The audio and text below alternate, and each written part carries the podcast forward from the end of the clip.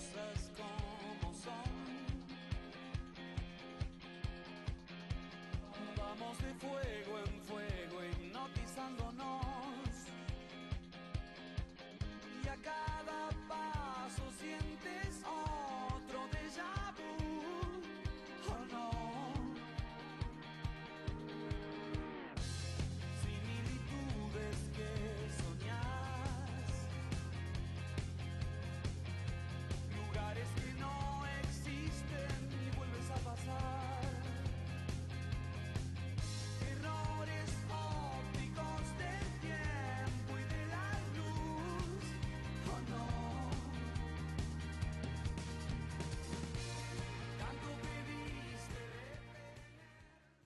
Bueno, señores, aquí estamos nuevamente eh, encontrándonos con ustedes en este programa que, bueno, ya tiene, ¿cuántos años tiene este programa? No sé, 10, 12, bueno, no sé, no, no vamos a contar ahora cuántos años tiene. Desde Eh, que nuestro invitado jugaba al fútbol. Claro, tal cual, desde que nuestro, un invitado, hoy tenemos un invitado, pero es una cosa, es como si hubiese venido a, a nuestro programa una parte de la historia viviendo, no, no voy a decir Plácido Marín porque sería un exagerado, pero un, un pariente lejano de Plácido Marín, seguro, o sea, el tipo tiene una historia para contar, tiene, puede escribir un libro, puede, entre lo, entre lo real y la fantasía que le mete arriba, olvídate, el tipo, o sea, o sea, un fenómeno, ya lo vamos a presentar, Así que bueno, este es nuestro programa que sale al aire a través de las redes sociales, por la 90.5 Radio Marín, gracias a la Unión de Padres y al colegio. Marín que hace posible que esto, bueno, llegue a todos ustedes. Mi nombre es Miguel Odierna.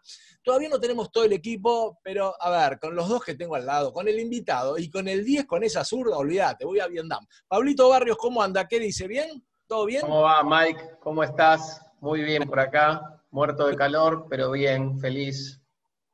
Bueno, hoy tenemos calor acá, hoy tenemos ¿En calor. serio? Uh, qué bueno. Qué bueno.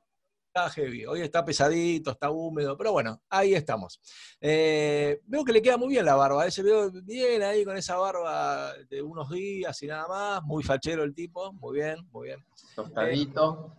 Voy a presentar al invitado. Él, a ver, él dice que jugaba de arquero, de 2, de 3, de 4, de 5, de 6, de 7, 8, 9, 10, 11, de todos lados. Incluso hasta de suplente puede jugar el tipo, ¿entendés? Eh, no sé si alguna vez dirigió algún partido, me refiero a ser árbitro, no tengo recuerdos, yo lo conozco hace muchos años.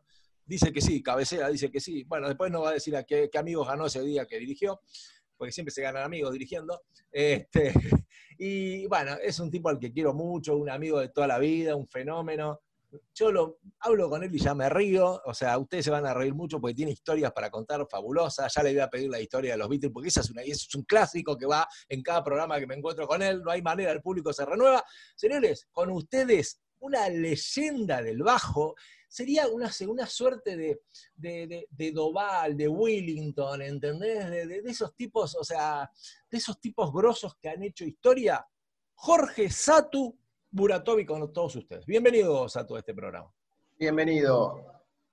Bueno, está todo pago, muchachos, así que vayan pidiendo. Este, Con esa presentación pagás cualquier cosa, ¿no? claro, no, no, sí, to- to- totalmente ya, ya está, ya, ya está mi ego, ya no hay, no sé si entro en la pantalla. Buenas tardes a todos los oyentes de la Ah. 90.5. Y no hice referencia a que es uno de los mejores bateros de la República Argentina y aledaños. El tipo tiene una historia musical que no se puede creer, ya nos va a hablar también de eso. Ahora, un fenómeno, un tipo, un fenómeno total. El único problema que yo tengo con él es que para él el rock and roll se murió en los noventa y pico, se murió. Y yo sigo pensando que sigue vivo, pero bueno, después lo charlaremos, eso no hay ningún problema. Así que, Satu, un placer tenerte acá. ¿eh? Bueno, muchas gracias por la invitación, fuera de broma, y vamos a pasarla bien. Ese es el... Dale, ¿Seguro? dale, dale, qué bueno. Yo tengo una pregunta para cuando toque tu, eh, la entrevista, de si es verdad lo que escuché por ahí, que tu puesto natural es el banco de suplentes, pero no me la respondas ahora. Tengo, tengo un par para contarte mundiales, mundiales, de dos capitanes que los tengo en mi recuerdo. Está bien. Contestar como Ever Ludueña, te aclaro. Sí, sí, yo, yo, yo jugué gracias al 225, porque se me rompió el auto y tomé el 225 y llegué a la, a la casa. Grande, qué grande. Ya Me vas a- dijeron, Satu, Satu, vos sos intransferible, porque me querían transferir a otros equipos y nadie me quería. Intransferible, me declararon intransferible. Qué genio. Me dieron como vuelto, porque cuando lo vendieron a, a, a Parabano, eh, eran, faltaban cinco pesos y me dijeron, bueno, te damos a Parabano y a Satu. Así no, no me tenés que dar vuelto. Propongo algo. Usted puede contar cortito por qué le dicen Satu y después empezamos con Pablo. Cortito, ¿se anima a hacer alguna síntesis de por qué? Como un adelanto, porque la pregunta de Pablo va a quedar para después porque es un... La culpa la tiene eh, Eduardo Magdalani, el Sí. turco, que cuando yo entro en su equipo con su capitanía, él, Sí. y yo le digo que soy win derecho, primero se me cagó de risa. Después dijo, a ver, y yo esperaba que me tire un Houseman. ¿Qué sé yo? No sé, imagínate un 7 de esos. Un Enzo Ferrero.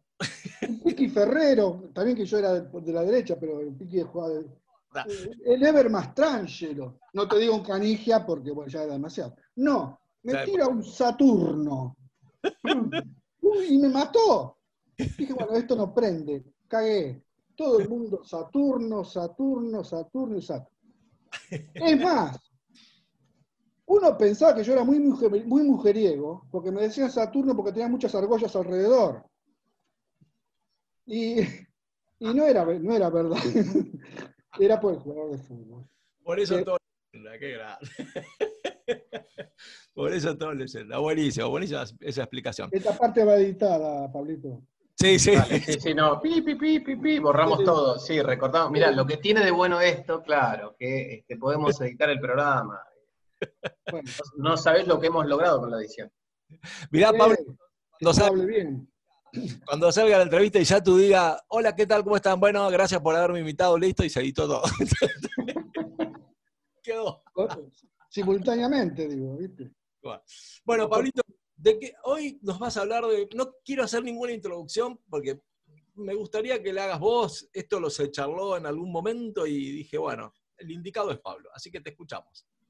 Bueno, me hubiese gustado que des la introducción, porque está bueno, está bueno, Mike, sí, dale, dale, dale, porque está buena tu mirada, ¿no? De, eh, de la palabra, ¿no? Y en Navidad tengo vale. gente, en Navidad tengo gente yo. ¿eh?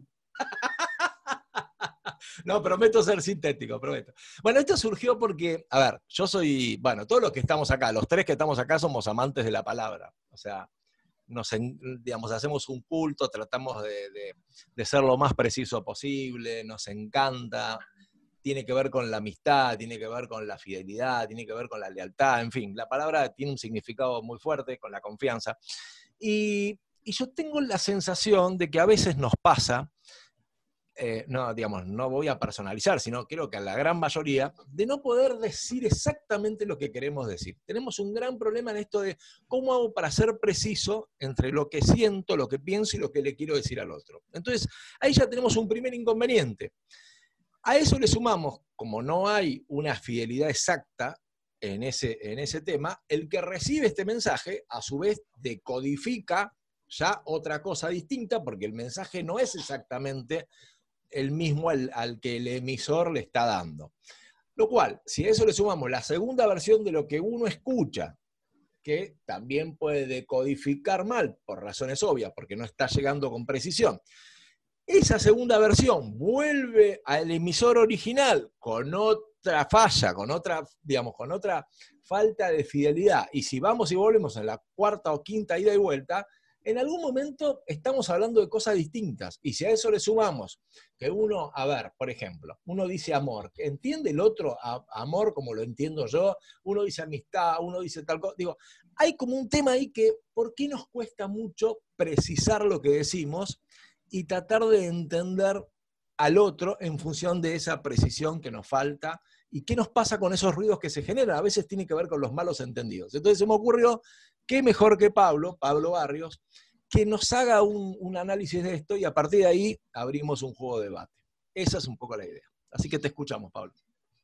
Bueno, buenísimo, Mike. La introducción eh, está en línea con lo que habíamos hablado y con lo que un poco he preparado. Ojalá tuviera la verdad en este tema y pudiera tener una precisión absoluta Claro. eh, que, es la que estás pidiéndole al mundo, ¿no? O sea, que pudiéramos comunicarnos de forma fluida, eh, eh, franca, honesta, sensible, ¿no? Y bueno, son muchos condimentos que lo hacen complejo. Entonces, un poco lo, lo que pensé es remitirme a un libro que está muy bueno y que te diría que es el libro de base con el cual me preparé en mi programa de coaching organizacional, que se llama La empresa consciente, escrito por Freddy Kaufman, que, que creo que él sí es un, un genio, un capo al cual le tendríamos que preguntar esto y podríamos algún día convocarlo, solo que no creo que venga y se presente a hablar con nosotros, pero podríamos intentarlo, digamos. y, ¿Y qué escribió puntualmente en su libro? Hay un capítulo que se llama Humildad ontológica que básicamente trata lo que se llaman los modelos mentales. Cuando hablamos de decodificar el mensaje, como vos bien decís, cuando yo emito un mensaje y cuando el otro lo recibe en ese canal de comunicación que va y que viene, en el medio de nuestras cabezas lo que hay son modelos mentales. Los modelos mentales los podríamos como ilustrar, imaginémonos como este par de anteojos que tenemos acá, pero par de anteojos que es invisible a nuestros propios ojos, es decir, estamos viendo las cosas con ese par de anteojos puestos, y que tienen una particularidad esos anteojos, que tienen un color determinado, donde cada uno de nosotros tiene un color distinto, entendiendo que los colores son infinitos, o cuasi infinitos, ¿no? Existen los tres colores primarios, pero las mezclas de esos tres colores primarios pueden dar infinitos. Por ende, hay tantos anteojos invisibles como seres humanos hay en este mundo. Y esos anteojos, de alguna forma, lo que tienen es eh, la, la, la, mezcla de la cultura, la mezcla de eh, nuestras experiencias, la mezcla de nuestros genes, la mezcla de eh, el entorno donde nos desarrollamos y, y, y, vivimos y nos educamos, ¿sí? Por ende, cada uno de nosotros es un mundo distinto cada uno de nosotros tiene un modelo mental distinto, cada uno de nosotros decodifica distintos los mensajes. Ahora, hasta ahí, ponele que podemos estar de acuerdo con lo que yo digo. El tema es que no todos sabemos que tenemos esos anteojos. ¿sí? Todos creemos, en, su gran, nuestra gran mayoría, creemos que lo que vemos o lo que percibimos, hablemos por un segundo lo que vemos para decir que es, son los cinco sentidos para simplificarlo creemos que lo que vemos es la verdad. Y lo cierto es que lo único que vemos es, primero, lo que nuestro cerebro nos permite ver, primero, ¿no? O sea, no es la realidad. Eh, y segundo, de que creemos que lo que vemos es lo mismo que ve el otro. Y no nos damos cuenta que esos anteojos, esos colores, por un segundo pensemos, esos colores yo lo estoy viendo verde y vos lo estás viendo rojo. Yo estoy viendo algo que es verde, y te digo, che, eso es verde, y el otro dice, no, eso es rojo, no, esto es verde, no, esto es rojo, no nos vamos a poner de acuerdo. Pero el problema está es que creemos que lo que estamos diciendo es verdad. No decimos, che, para mí es rojo, para mí es verde. Entonces ahí empiezan los primeros conflictos, ¿no? No nos ponemos de acuerdo que no vemos la, la, la misma este, verdad. Y ahí aparece algo ¿sí? que es una distinción que hace también muy grande Freddy en su libro, es que también nos confundimos lo que es un hecho de lo que es una opinión. Está muy relacionado con este modelo mental. ¿no? Mm.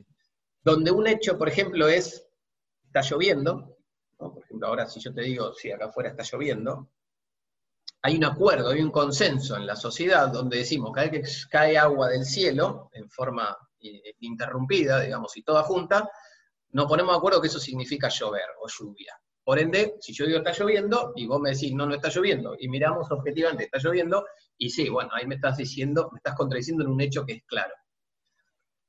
Y hasta ahí eso es verdad o mentira, digamos. Ahora, el tema es. Cuando yo empiezo a meter las opiniones, y ya no hablo de hechos. ¿ah? Por ejemplo, si yo te digo hace calor, ¿qué es? ¿Una opinión o un hecho? Y es una opinión, porque para, no sé si para mí es lo mismo el calor que para vos. Exactamente. Entonces ya empezamos a poner los, los anteojitos, digamos, de ese modelo mental donde empezamos a operar. Y por una cuestión física, en este caso, yo puedo tener calor y vos no puedes tener calor, tal vez, ante la misma temperatura. Entonces, el hecho es, el acuerdo es que la temperatura es 28 grados. Ese es el hecho.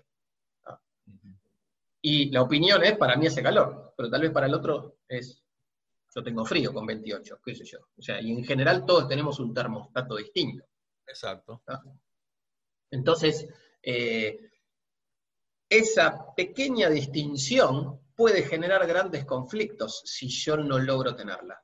¿Ah? Imagínate en una oficina donde eh, de repente eh, la secretaria de la oficina tiene el poder del control remoto del aire. Lo Mm. tiene en su cajón bajo llave. Y ella tiene el poder de prenderlo y apagarlo cuando se le ocurre. Entonces, basado en su hace calor, que es su opinión, plic, prende el aire. Y nos congela a todos los demás, o algunos sí, otros no, que en realidad a la temperatura que ella tiene calor, yo no tengo calor. Entonces el conflicto se genera porque no viene y no me cuenta, o no me dice, che, voy a prender el aire, por ejemplo. ¿no? Entonces directamente, sin emitir palabra, prende el aire. Y empiezan los problemas. Imagínense si por un segundo lo que dijera fuera, hola chicos, ¿cómo están? Les cuento algo. Estoy transpirando, un hecho, está transpirando, está toda mojada, estoy transpirando. Tengo calor, para mí hace calor. Les pregunto a ustedes, ¿ustedes sienten el mismo calor que yo? Les propongo que prendamos el aire. ¿Qué les parece?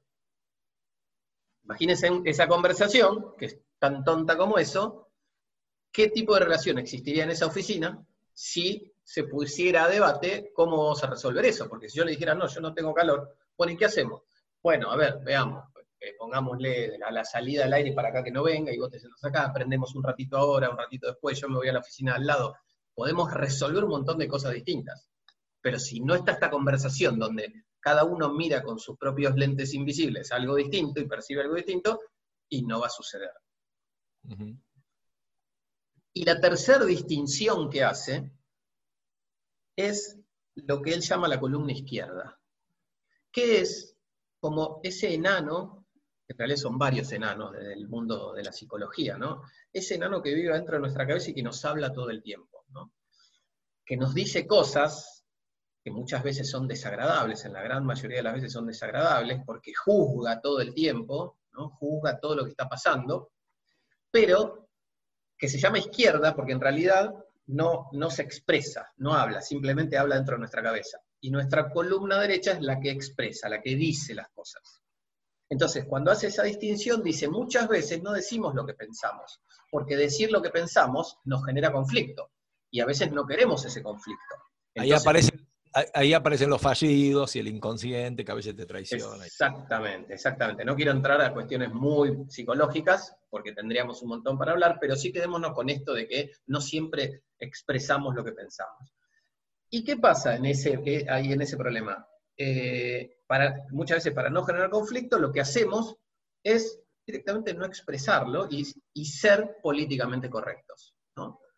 Entonces, directamente a la persona que tenemos al lado, o sea, pensamos que esa persona es un idiota, por ejemplo, pero no se lo decimos. ¿Ah? ¿Por qué? Porque si yo le digo, che, sos un idiota, o sea, voy a las piñas, digamos, porque ¿qué, qué me va a decir? O sea, el tema está en que en el otro extremo, cuando estamos enojados, porque esa persona, o porque la situación, o porque otra persona, o por la razón que sea, que nos enojemos, podemos caer en el extremo del otro lado, que es ser brutalmente honestos, al punto tal de que esa persona te dice, con vos no se puede trabajar, vos sos un idiota, ah, y ahí conflicto, ¿no? O sea, ¿por qué? Porque expresé mi columna izquierda, pero no de un modo eh, efectivo. Entonces, ¿dónde, dónde está el, eh, el equilibrio en ambas cosas? Tiene que haber un equilibrio. Bueno, está en poder expresar esa columna izquierda de forma tal de que no hiera al que está al lado. Entendiendo lo que dice Freddy, es que vemos el mundo de una forma y que si yo pudiera expresar lo que pienso desde mi postura y no desde el juicio hacia el, hacia el otro, probablemente no hiera los sentimientos de esa otra persona. Entonces, da ciertos tips, ¿no? Eh, de que cuando estamos hablando, siempre arranquemos la conversación en primera persona del singular. ¿Ah? Es yo. Si yo arranco con yo, a veces es me, a veces es, o sea, eh, la palabra no siempre arranca con yo, pero si expreso la eh, oración desde la primera persona al singular, probablemente ya empiece a dar un paso positivo. Ejemplo, si yo digo, fulano es un idiota, estoy hablando en tercera persona, ¿se ve? Él es, ¿no? Fulano es. Ahora, si yo digo, yo creo que fulano es un idiota, como que va cambiando. O sea, como mínimo acá, lo que sucedió es, empecé a poner, o sea, empecé a dar una opinión, ya no hablo como un hecho. Fulano es un idiota, yo estoy mezclando un hecho con una opinión. Estoy creyendo que la verdad es que él es un idiota. Ahora, si yo digo, lo que te digo es, ah, perfecto, es una opinión. Ahora, mi opinión, ¿podría estar eh, sesgada por mis modelos mentales? O sea, ¿es suficiente decir yo creo que fulano es un idiota? O sea, ¿qué tal si lo dijera? Em, primero, no solo se lo dijera a un público donde fulano no está presente, porque eso es lo que normalmente pasa. Yo nunca le digo a una persona, salvo que me enoje y lo diga brutalmente honesta, ¿no? Que ahí sí se lo, ahí voy a las piñas directamente. Normalmente, lo que hago es, en una conversación de lo que se llama radio pasillo, de lo que se llama este, chismerío, de lo que se llama eh, le cuento al otro porque no me animo a decírselo de frente a fulano, eh, le digo fulano es un idiota. Ahora, si yo se lo digo a fulano, es yo creo, yo creo, fulano, que eh, lo que estás haciendo no es de mi agrado. Me gustaría entender por qué lo estás haciendo. O desde mi punto de vista, eh, esa actitud que vos tomaste con tal tema eh, es eh, desagradable por esto, esto y esto, por este hecho o por esta inferencia que yo tengo al respecto. Esa comunicación directa, abierta, franca, con un final de pregunta donde te diga vos opinás lo mismo que yo, vos ves lo mismo que yo, vos entendés lo mismo que yo, me permite a mí expresar esa columna izquierda mantener esa relación con esa persona y, en lugar de ser políticamente correcto, donde no le digo la verdad de lo que pienso, o ser brutalmente honesto, donde seguramente pierda esa persona, esa relación o ese amigo, puedo convivir en un entorno donde probablemente pasar de decir es un idiota es pasar a, decir en esta situación puntual, a mí no me gustó lo que hizo, me dolió porque me hirió en lo que sea, y bueno, habrá habido alguna razón por la cual después que hablé con él, lo entendí y podemos seguir conviviendo. Entonces, se ven estos tres puntos, digamos, que él habla que influyen en la calidad del lenguaje y un lenguaje efectivo para que esa decodificación nos permita convivir adecuadamente. Sí, ahora también te digo que a veces se genera una carga energética en las palabras. ¿A qué voy? A ver. Que yo le quiera plantear a Satu, yo soy amigo de Satu hace muchos años, simplemente que un día me molesta que Satu siempre llega tarde a los encuentros nuestros, siempre. Entonces yo digo, un día le digo, mira Satu, ¿sabes qué? Eh, maneja el tema de la puntualidad, porque la verdad me molesta que llegues tarde, yo termino llegando temprano, ¿viste? Estoy hablando de un tema puntual, nada más. Entonces, ¿qué hace? Digo, Satu puede ser cualquiera, no importa, eh, eh, digamos, es un ejemplo. Entonces, Satu en vez de decirme, sí, la verdad, Miguel, tenés razón, qué sé yo, soy medio colgado. Listo, se acabó la discusión. Entonces, Satu, ¿qué hace? Satu me dice, sí, bueno, pero todas las veces que salimos pago yo. Entonces, ¿viste? ¿qué tiene que ver con lo que te Y yo entonces le retruco. Y terminamos discutiendo cualquier cosa que en realidad el origen del tema era, yo le señalaba a Satu la puntualidad. Digo, también esa carga termina como, digamos, generando una explosión, ¿no? En algún punto. O sea, hasta cómo te suena a vos no tiene nada que ver con lo que te dice el otro. ¿Hay algo de eso? Sí, sí, obviamente eh, la mente humana es muy compleja y probablemente en el afán de no querer mostrar eh, que yo me equivoqué o yo realmente estuve en falta ante ese hecho supuesto, o no supuesto, ante ese hecho de que en repetidas veces has llegado tarde y no, no querer reconocerlo, porque querer, porque reconocerlo podría implicar de que yo no valgo, eh, y, en realidad no tiene nada que ver si yo valgo o no valgo con llegar tarde o no llegar tarde. Tiene que ver con que en ese momento eh, haber llegado tarde tuvo un impacto, y estaría bueno que si a alguien le molestó o llegar tarde nos hace menos efectivos a la hora de hacer lo que tenemos que hacer en conjunto, para lo cual nos habíamos convocado a llegar temprano, y bueno, tendré que cambiar algo. Pero eso no quiere decir que yo no valga como ser humano, como persona pero lamentablemente tendemos a creer lo contrario. Entonces nos desvivimos por demostrar lo contrario, que yo nunca llegué tarde. Y que en lugar de poner el foco en de que yo llegué tarde, pongo el foco en un montón de otras cosas que tienen que ver con vos, para que vos no me vengas nuevamente a, recriminar que estoy llegando tarde.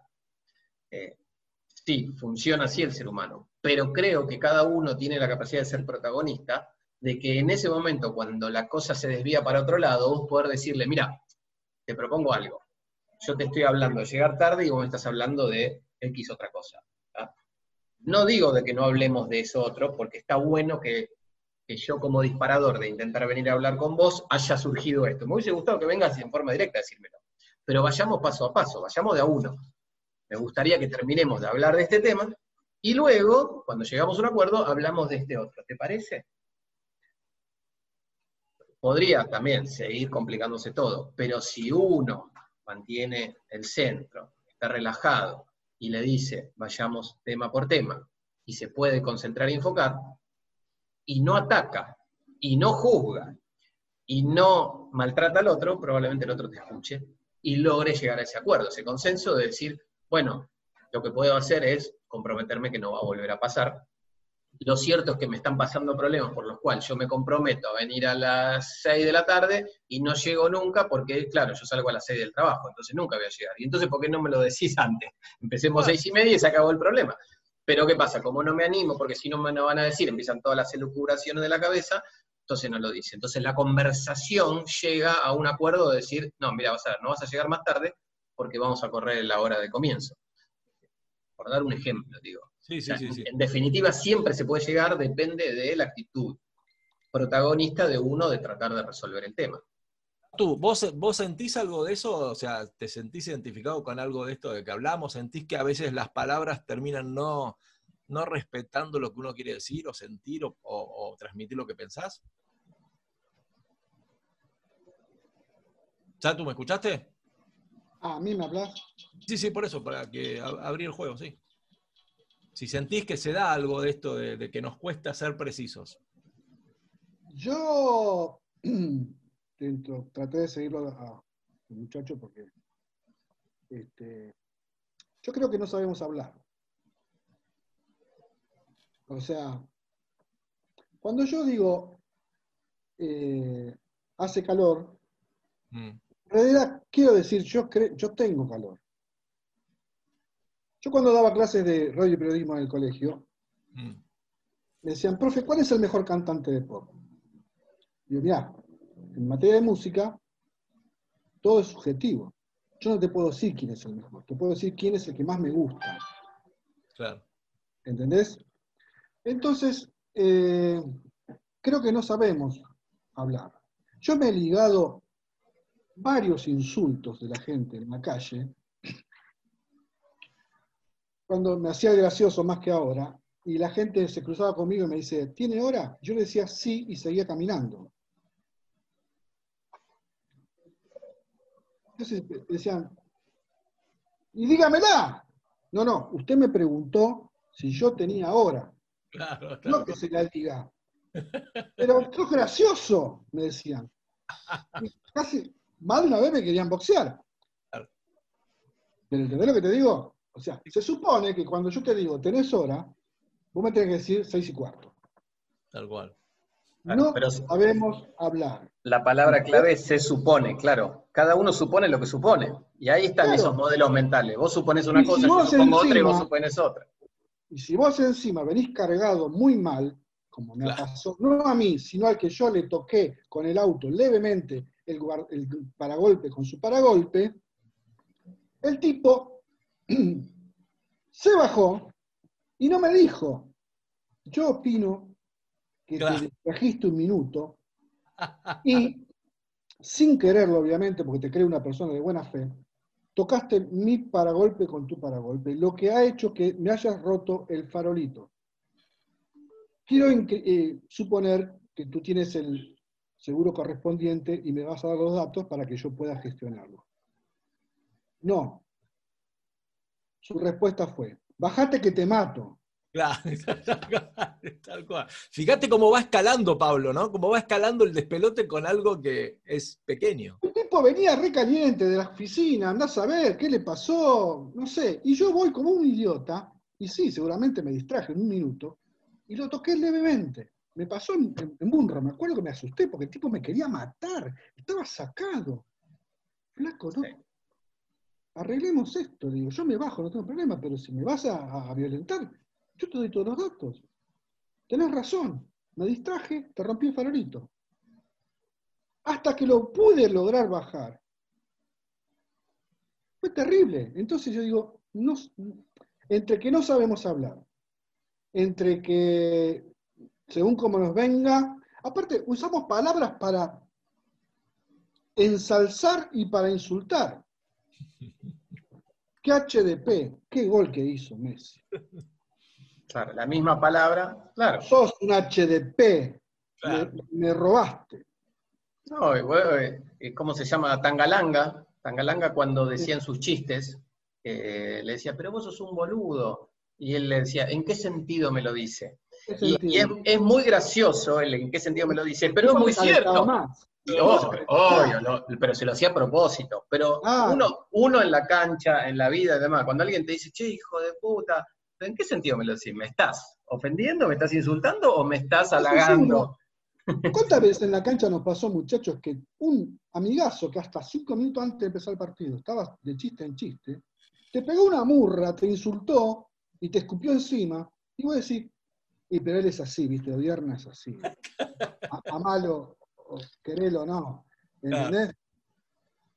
Y bueno, porque esa, es- esa es otra, la genética. Si yo vengo y desciendo de, un cala- de una calabresa y un vasco, es muy probable que si me tocan el paragolpe, reaccione de manera tal que si yo desciendo de dos hindúes, qué sé yo, no sé, por decirte una pavada. Sí, ¿Y esa es parte del criado? condicionamiento que ¿Y hablaba, ¿no? De fuiste ese modelo criado? ¿Y cómo fuiste criado? Hoy en día cuando dicen, no, mira, ¿sabes lo que pasa? ¿Viste lo que tiene Miguel, no? Que si él te tiene que decir algo, te lo dice. Como si fuese una cosa, ¿viste? Qué Claro. cagada. Y no, eso sería lo lógico. Si te tengo que decir algo, te lo digo. Te lo digo yo, que por decir lo que pensé siempre, me ha ido muy mal. Sí. Y después con los años he aprendido a callarme la boca. Pero a su vez, el callarme la boca me hace sentir mal. Entonces tengo que aprender a decirte eh, en- entre líneas que sos un boludo. Pero no te tengo que decir que sos un boludo porque te vas a ofender. Y si te digo que soy un boludo, o digo, este es un, discúlpeme el, el lenguaje, voy a cambiar. Eres, Miguel no está, Miguel es un tonto. Yo afirmo que Miguel es un tonto. No es que mi opinión, supongo, creo. No, lo afirmo. Miguel es un tonto. Entonces después me hago cargo de todo lo que conlleve el haber afirmado eso. ¿Por qué? Porque tal cosa, porque tal otra y porque tal otra. Estos hechos demuestran que Miguel es un tonto. ¿Entendés? Cuando uno asume su personalidad y su relación con los demás, si no, no dice nada o te dice todo, luego asumimos las consecuencias. Mira, sí, te dije que sos un tonto y vos no estabas. Disculpame, te lo dije porque es lo que sentía. Sos un tonto por esto, por esto y por esto.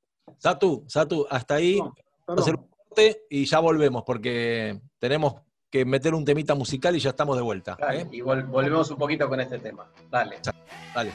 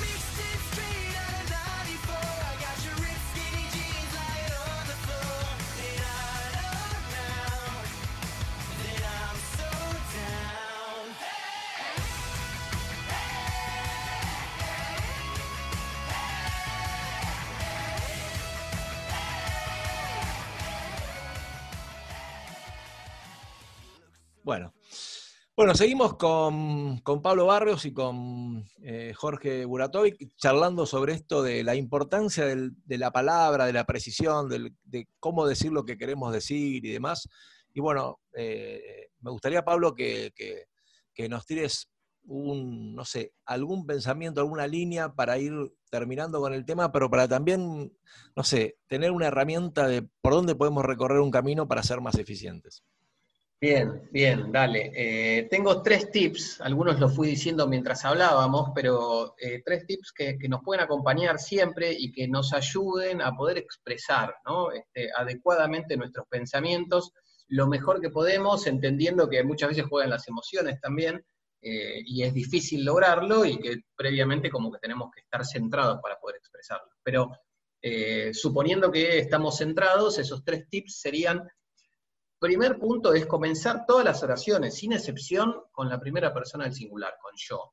¿sí? Eso va a evitar grandes conflictos y como mínimo va a poner a la otra persona en un entendimiento de que si está él, o sea, yo, yo también, esa otra persona, puedo expresar mi opinión.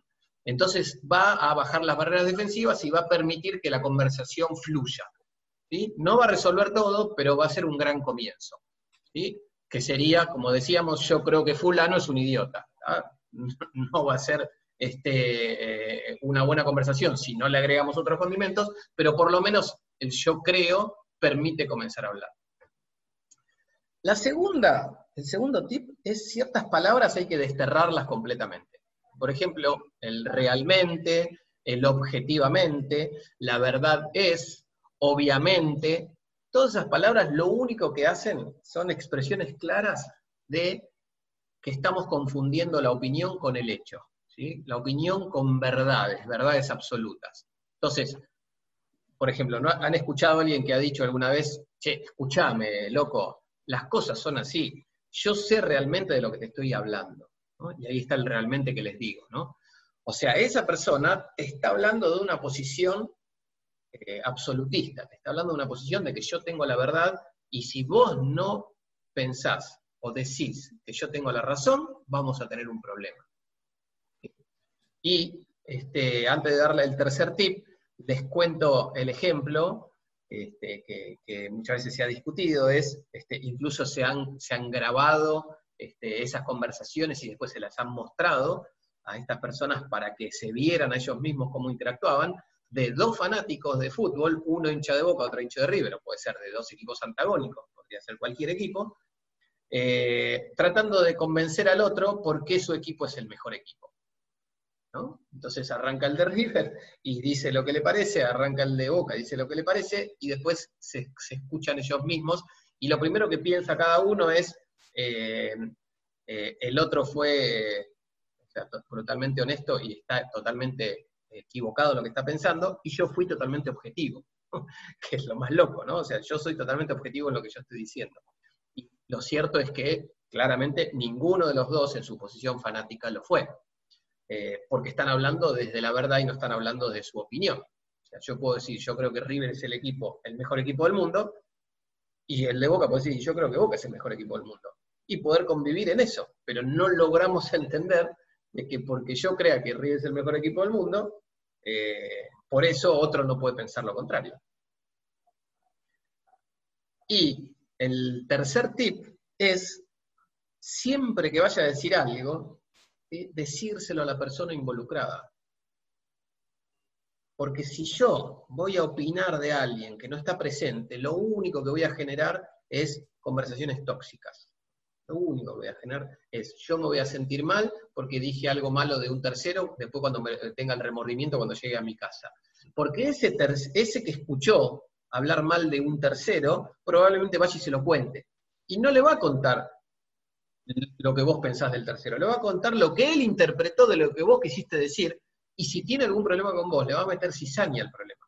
Entonces, lo peor que puede pasar es hablar mal de alguien en frente de otro lo mejor que podría pasar es aprender a hablar, aprender a expresar esa columna izquierda que decíamos, de eh, qué es lo que estoy pensando, de forma tal de poder llegar a un acuerdo de cuál es la razón por la cual yo creo que en ese momento, en esa situación, ante ese hecho, vos actuaste de una forma que a mí no me gustaba. Como vos decías, el- por ejemplo, es- estás llegando tarde, es decir, yo creo que no está bueno que llegues tarde.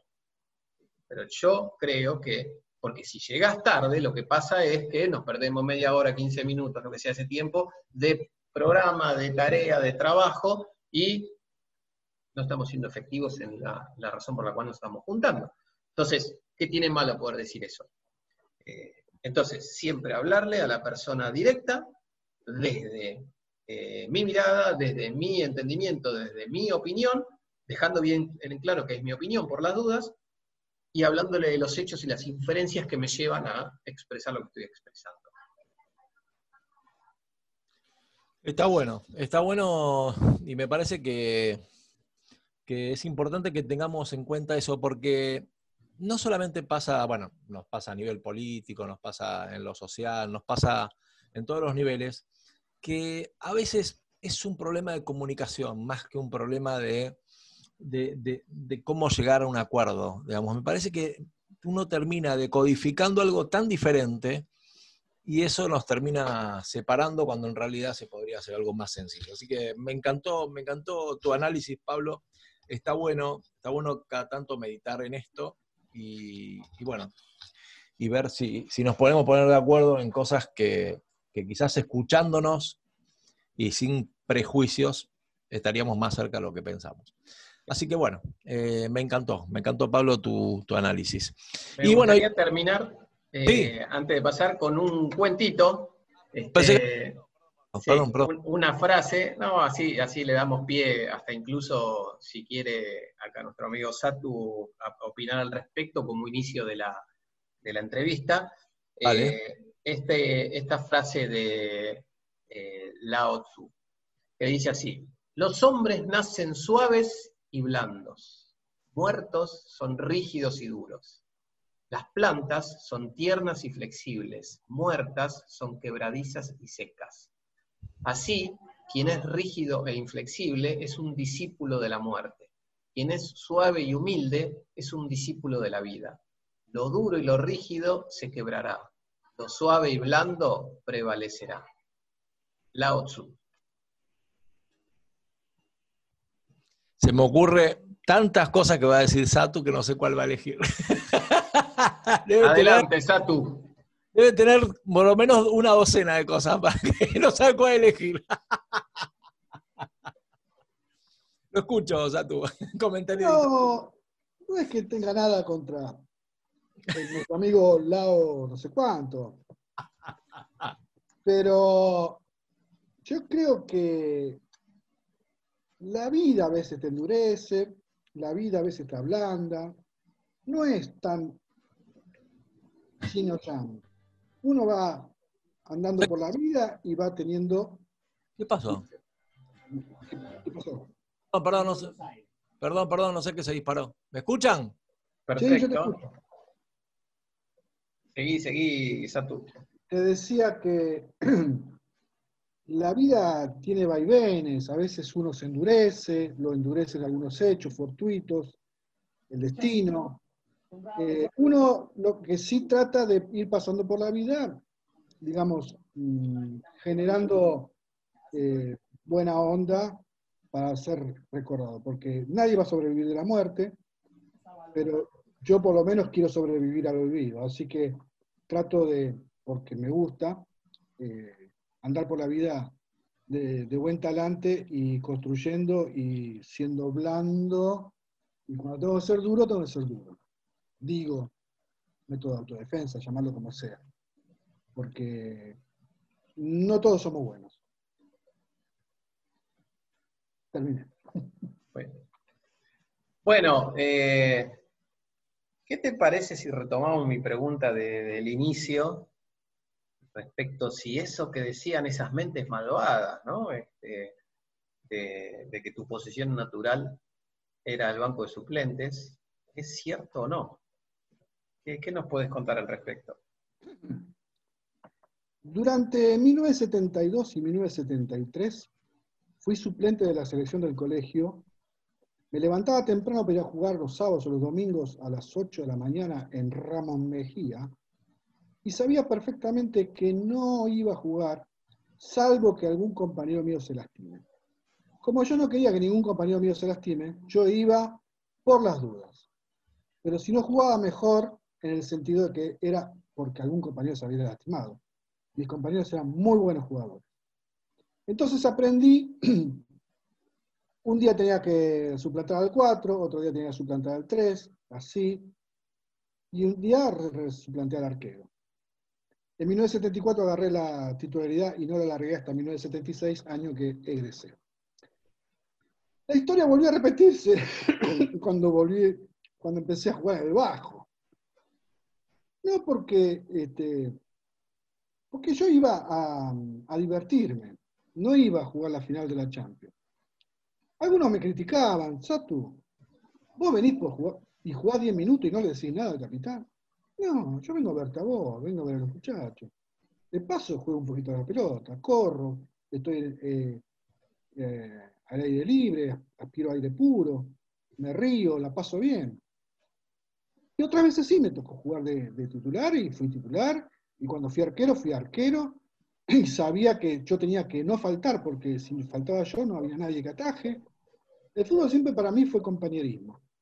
Así que eh, sí es cierto que fui suplente muchas veces y sí es cierto que fui titular otras. Y lo que es indiscutible, que todos los equipos por donde allá pasé, la pasaron bárbaro conmigo y yo la pasé bárbaro con ellos. Qué bueno, qué bueno lo que nos decís, ¿no? Este, me lleva a hacerte esta pregunta. No sé, Mike, si, si vos querés preguntarle algo, no sé si ahí veo el, tu este, micrófono apagado. Eh, pero me lleva a hacerte la pregunta es, ¿cómo definirías el éxito de cada jugador que juega en el bajo? ¿Cuál sería el éxito de ese jugador? El éxito es que sería que tome el, el juego como eso, como un juego. Y que venimos a, a pasarla bien y a relajarnos y a hacer un acto de cama- camaradería entre todos los que en ese común denominador, que es el ser papá del- de, los chicos del Marín, nos unen. Eh, que si crees que es una competencia feroz, te equivocás. Si crees que el otro es un enemigo, te equivocás. Si crees que el otro quiere tu mal, te equivocás. Yo lo que rescataba de ese campeonato, a diferencia de otros campeonatos que he jugado, es que esos eh, eh, esas este, ítems o esos tips, como decís vos, eran respetados a rajatabla. Se notaba enseguida el que estaba eh, fuera, de, fuera del tiempo, que estaba en otra sintonía, el que se creía que era la final de la Champions. Este, pero era increíble cómo enseguida todos nos poníamos en la sintonía de lo que éramos. ¿Que hubo hechos aislados? Y sí, siempre hay hechos aislados, pero es lo que hablamos en la otra charla. Venís, quizás alguno venía con los cables pelados de otro lado y creía que en la cancha iba a desahogarse. No, esto es un juego, chicos. Esto es un juego. Yo lo que rescaté de este juego, que hace años ya que me retiré, antes que me retirara del fútbol, la cantidad de amigos y conocidos que, eh, que he recogido en este campeonato. Y te doy un ejemplo que a mí me... Yo iba con mi hija por San Isidro y me encuentro con un ex compañero. Hola, ¿qué tal? ¿Cómo te va? ¿Qué sé yo? Y le dice a mi hija, no tenés una idea del papá que tenés, le dijo. Me dio un abrazo y se fue. Esas cosas solamente se consiguen en lugares como esos. Así que consérvenlo, cuídenlo, atesórenlo, porque esos lugares hoy en día no abundan. Qué bueno, qué bueno lo que decís, Satu, ¿eh? Eh, es, es tan valioso, yo lo creo lo mismo, es tan valioso como lo estás mencionando, y el éxito claramente es ese, por más que la excusa sea querer ganar el partido. El partido es una excusa. Obvio, a nadie le gusta perder, pero yo no te voy a romper el tibia y peroné para ganar. No, no. ¿Entendés lo que te digo? Ni te voy a insultar. Ni te voy a insultar. Bueno, es, es justamente esas dos cosas que dijiste de no te voy a romper la tibia y peroné y no te voy a insultar, fueron los límites que intentamos poner cuando desarrollamos el, el código de conducta o, o el, este, eh, ¿cómo que lo llamamos, Mike? Al, este, El, tri- Tribunal de Disciplina, o sea, el regla- nuevo reglamento donde Ajá. con la ley Barrios porque se le ocurrió a Pablo, pero tenía que ver con eso, con, con un nuevo código de, de sanciones, de, de- digamos, de apercibimientos y demás. Tenía que ver con eso, con ponerle un coto a esa situación. Exactamente, o sea que si, si vos ibas con mala leche a romper a alguien, o sea, vos podés ir fuerte, vos podés ir a pegarle a alguien, porque el juego te lleva a eso. Vos cuando vas a la pelota y pudiste correrte medio centímetro el pie y le reventaste el pie al otro. Pero si vos fuiste con buena intención y a la pelota, bueno, sé que es difícil medirlo, pero el, el árbitro está ahí para va- valorarlo, ¿no? Pero cuando vos vas con mala leche, eso se tiene que, eh, ¿cómo se llama?, sancionar adecuadamente, porque si no pones en peligro no solo esa persona, sino pones en peligro este valor que vos estás hablando de esa comunidad que estamos creando, ¿no? De esa, de esa amistad que estamos creando. Y lo mismo con el insulto, ¿no? Lo mismo con el, este, eh, la falta de respeto hacia el árbitro, hacia el jugador, hacia el compañero, hacia el que sea. También poner ese coto, eh, y, desde mi punto de vista fue muy acertado, no solo porque, digamos, yo fui parte fundamental de, esa propuesta y de llevarlo a la realidad, eh, sino porque los resultados indican de que aquellas personas que eh, reiteradamente cometían ese tipo de, digamos, de exabruptos, y que todos nos miraban como diciendo, y bueno, son casos aislados, son casos excepcionales, en definitiva lo que estaban haciendo era poner en peligro de gente que te decía, mira, yo fui dos veces, vi lo loco que estaban, y que nadie decía nada, no fui nunca más. Y vos decís, che, flaco, nos estamos perdiendo de tipos valiosos, porque realmente no comulgan con algo donde está bien, yo lo puedo aceptar, pero él no lo acepta, y lo perdemos al flaco. Entonces eso hay que cuidarlo. No sé qué pensás de eso. Tal cual. Incluso, incluso quería decir, eh, quizás, no sé si Satu me va, me, va a aceptar este comentario, pero fíjate que en el caso de Satu, que él venía con el Salvenildo y toda esa supuesta rivalidad, ¿te acordás que había y todo lo demás? eh, digamos, eh, se reconcilió con, con un montón de, de jugadores del otro lado que hoy, o sea, yo les pronuncio a Satu y los pies se ríen, o sea, automáticamente surge una sonrisa. Fíjate hasta Recuerdan cómo juegan, recuerdan cómo jugaba yo, por eso se ríen. Se ríen de maldad, decís vos. Claro, si no, evidentemente hay gente, es gente mala. sobre, a- contá este, la, la rivalidad que había ahí, y de pronto yo te veo o sea, mezclado con el turco, mezclado con todos, el turco de de March y todos juntos en una mezcla maravillosa, digo, es, Hay una, una rivalidad ya olvidada en la historia porque, bueno, ya pasaron los años, cambió el momento histórico del colegio. Pero en una época, en el colegio había dos clases sociales bien diferenciadas. Los que estábamos becados por nuestras grandes notas, buenas notas de colegios primarios, y no pagábamos nada de cuota, y los que pagaban una cuota importante eh, en el mismo edificio, a metros nos separaban. Eh, nosotros estudiábamos para maestros y ellos estudiaban para bachiller. La rivalidad histórica era que ellos estaban creídos de que nos mantenían a nosotros, y nosotros creíamos que los verdaderos marines éramos nosotros porque la- la- lo, que, lo que decía Marín y que quería que de su colegio salga maestro cristiano. claro.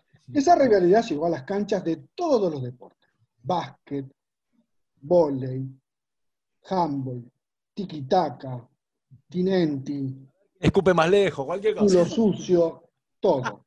Pero una rivalidad grosa, que ya hasta los referís de los campeonatos del Ministerio de Educación, ¿quién me tocó? Y te tocó Marín normal con Marín Nacional. Arriola contra Plaza. ¡Uh, no! Tengo que revisar los botines, a ver si, lo- si se lo afilaron, qué sé yo. Este, y bueno, pasaron años, cuando yo me toca estar con el turco de capitán, pegamos buena onda. Es más, me invita a la radio para que yo hable de música. Dice, pero vos sos exalumno, vos. Sí, digo. ¿Cómo exalumno? Si- si- ¿De qué año te, te fuiste? 76. Ah, igual que yo. ¿Y cómo no te conozco? Entonces dije, ¿sabes lo que pasa? Me parece que vos ibas a la Riola. Claro. Yo iba al Placio. Ah, me. ¿Y vos estabas en la selección de fútbol? Sí. ¿Vos estabas en la selección de fútbol que estaba fulano, fulano, mengano? Sí, vos estabas en la selección de fútbol que estaba mengano, fulano y sutano. Sí, nos habremos cagado a patada. Sí. Y de ahí hici- hicimos una amistad terrible, no solo con él, sino con un montón de exalumnos de La Riola, al cual yo, 30 años antes, 25 años antes, eran mis enemigos más acérrimos. Ni justicia, ¿eh? A ese enemigo ni justicia. Y después, en una reunión que yo tuve con mis compañeros, le dije, ¿saben una cosa, muchachos? Estoy jugando el campeonato de padres. Pero la pu- me hice amigo de tipos de la- de- que son de la Riola. ¿Qué me está pasando? ¿Qué me está pasando? Buena gente. Te estás poniendo viejo, qué sé yo. No, te estabas ablandando, como dijo Lao Tzu. Claro, el chino tenía razón. Se ablandó la milanés. Claro. la. Mientras, Entonces, mientras le damos la bienvenida a Fernando Reta, bienvenido Fernandito, Fernandito también puede dar fe de eso, supongo, ¿no, Fer? ¿Cómo va? Justo, mira, justo entré en el momento justo en contando la anécdota ahí del amigo Sato. Sí, lo escuchaba y aseveraba con la cabeza. Lo mío no fue tan así porque lo mío fue más una lucha más chiquito, de primaria. Pero vos estuviste en la primaria mérito. nada más. Fernando hizo la primaria conmigo, solo que Fernando es más joven. Ah, Hicimos Claro, Miguel. pa- no mucho más. Y después, bueno, nada, después me fui a. Quería estudiar comercial, no, el- no- ahí no había, ni había normal y nacional, así me fui a comercial de Isidro, pero coincido, era, era el partido a ganar, era contra el Carmen Arriola, contra el Marín. Te cuento, 1974, 50 años del colegio, torneo amistad. Se le ocurre a los curas hacer un torneo de fútbol. Claro, ¿no? Para, para, para esa rivalidad. ¿Eh? Torneo amistad le pusieron y todos los primeros años, segundo, tercero, cuarto y quinto, que eran cuatro de la Riola, jugaban contra el primer año, el único que había del, del coso. Nuestro partido de tercer año, yo estaba en tercer año, que lo dirigió el profesor Otero, que no sé si ya se jubiló, que era gerente financiero del colegio hasta hace poco, terminó con siete jugadores por lado. Hmm. Terminó con siete. Sí, yo estaba en el arco. Yo, lo- yo en vez de dirigir a quien tenía la pelota libre, decía, ese está, ese está, pegale a ese, pegale a ese. Y, y- y terminamos mal. Y los curas después este, terminaron en que, bueno, fue mala idea. Pero bueno, era una rivalidad de hace décadas, décadas, que ya cuando ya los hermanitos de la SASI no estuvieron más y demás, bueno, todo, todo se, se unificó. Todo se unificó. Es más, Guillermo Saúl me lleva a una reunión de exalumnos para ver si yo quería entrar con esos alumnos. Y me llevan a, la, a la farola de Martínez. Y yo entro a ver mucho rubiecito de ojos celeste. Le digo a Coso, ¿estos de dónde son? Y son, de, son, de, son del colegio. ¿De qué colegio? Le digo. ¿De qué colegio? Yo esto no lo juro a nadie. Satu, dejate de hinchar las pelotas. Me dijo en sánscrito, Guille Azur, eh, Guille Saús, como para bajarme de línea. Estamos acá para que eh, los exalumnos anden mejor la cosa. No, no, no, no, no, no te vayas a la década del 70. Vale, verdad, ¿eh? Le digo, está bien, Guille, está bien, porque sos vos, pero este rubiecito, no, déjalo hablar, déjalo hablar y vas a ver que no hay ningún boludo. Bueno, listo. Y, me, y tenía razón. Es verdad, eso es un. Metí violín en bolsa y nada más. La verdad que eso es un gran logro de Willy Saúd, que la verdad pudo armar la, la fiesta de los exalumnos. Era por hoy- eso que nos, que nos hoy del- digamos, del grupo educativo marino, entonces hoy ya van del Plácido, van del Carmen Arriola y demás, así que eso la verdad que fue una cosa que Willy lo laburó muchísimo, porque la verdad que antes simplemente no, eran la- los egresados del Carmen Arriola, pero en esto hoy se Fer, Fíjate lo loco, de uno, si uno se pone a pensar, digo, ¿qué culpa tenían los pibes de un lado y del otro que a vos te tocó un viejo que no, se, no podía bancar la cuota y el otro te tocó un viejo que podía bancar la cuota? O sea, nada más que esa era la diferencia. O sea, No, no, no era un tema de, de mala voluntad. No, para nada. No, lo que pasa es que después se, se dibujó todo, porque nosotros teníamos la beca, y si nosotros, nosotros promediábamos con 7, no con 6, porque íbamos a ser maestros. En esa época venía Dios, Pelé, y después venías vos, porque eras maestro. ¿Entendés? El cura te decía, ¿usted está seguro de lo que tiene que hacer acá? Usted se va a cagar de hambre, ¿sabe? Van a decir, más hambre que maestro de escuela es por usted, Puratovic. ¿Me escucha? ¿Usted quiere seguir? Porque si no, deje el banco a uno que tenga la vocación. No, hermano, yo quiero seguir. Listo, tenés la vocación. Fuiste. A otra cosa. Entonces nosotros cuidábamos el banco nuestro como oro, porque era un logro que te den una beca por tu- tus notas en la primaria y por tu, por tu vocación. Teníamos los mismos profesores. Y a veces pasaba que nosotros entrábamos a la facultad sin ningún inconveniente y ellos entraban con algunos inconvenientes. Entonces, ¿cuál era la problemática? Che, son los mismos profesores, es el mismo colegio. ¿Por qué estos entran y los nuestros les cuesta un poco más entrar? Y estos están gratis y los otros no están gratis. Entonces fue una cosa media extraña que derivó eh, en el reinado de, este, este muchacho, eh, bueno, se me fue el nombre, que fue el que entró acá al colegio a, a manejarlo. Eh, y, pero bueno, digamos que eso se terminó, eso ya es historia. Pero eh, anécdotas. podría nombrar de memoria, como aquellos que nombran la máquina de River, a esos cuatro o cinco jugadores extraordinarios que usted dice que tenían su equipo? ¿Podría nombrarlo de memoria, por Dios, que necesito escucharlo? ¿Cómo era? ¿Cómo era ese equipo? El patón Beltri eh, en el arco, hoy que es amigo y el patrón de mi ex mujer.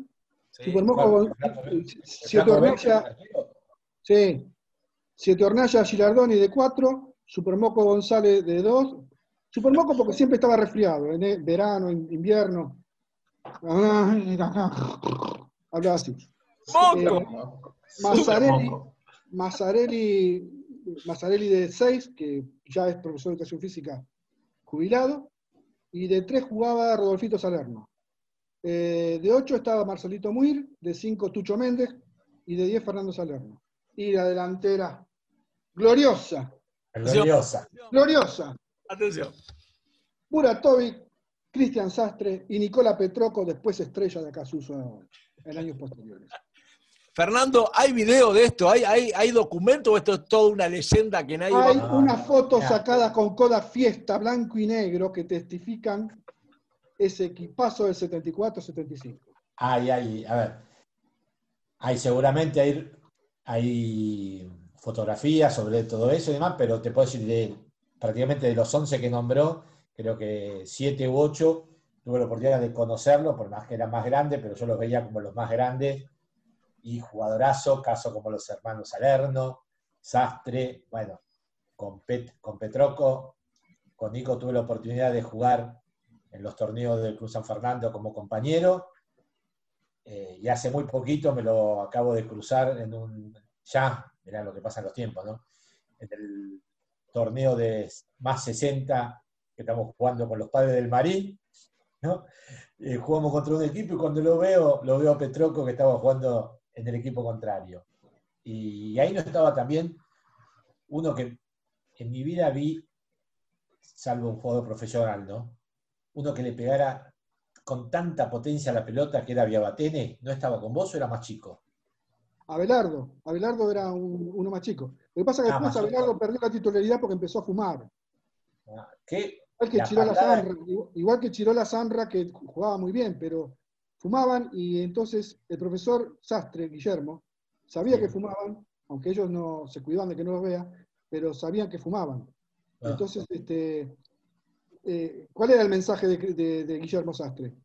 El que fuma puede jugar, el que no fuma no va a tener la misma oportunidad. Entonces, era un mérito para uno tratar de eh, que el cigarrillo te, te agarre tarde. Porque en esa época, fumar era de piolas. Si vos ibas al baile y no, no tenías el paquete de Malboro puesto acá en la camisita, y eras un gil, un logi.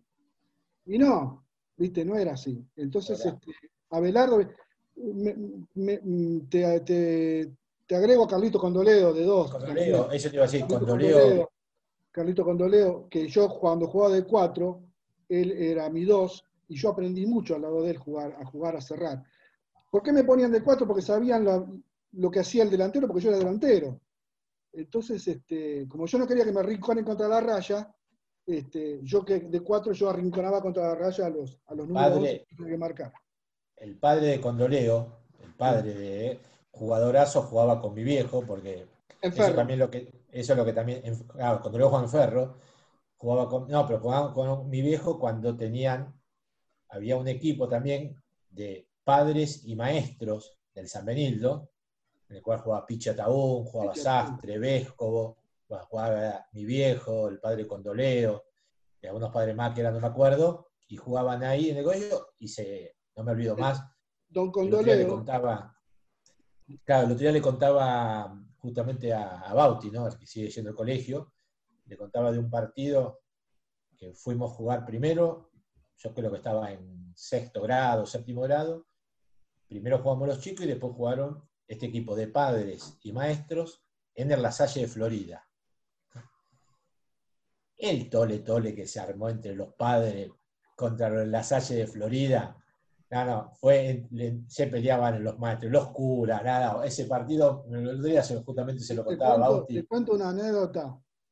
En una época los tres Condoleo eran capitanes de cada selección. El más chico de séptimo grado, Carlos, la, la de menores del Marín, de nosotros, y Daniel, pobrecito, que en paz descanse, en la de mayores. Y el viejo venía a ver todos los partidos, a ver a los tres sí, hijos. no, el viejo fanático de Yo fútbol. jugaba que- Yo jugaba con Carlos. Pero el tipo se ponía tan, se ponía a dirigir. Entonces, Guillermo Sastre, el director técnico, decía, subí, Pato, subí, subí a buscarla. Y el viejo me decía, bajá, nene, bajá a recuperar. Y yo esta- estaba así, ¿viste? Y yo en un momento me planteé y le digo, señores, ¿a cuál de los dos directores técnicos le doy bola? Entonces Don Condoré me dice, no, no, no, discúlpame, nene, hacerle caso a Guillermo.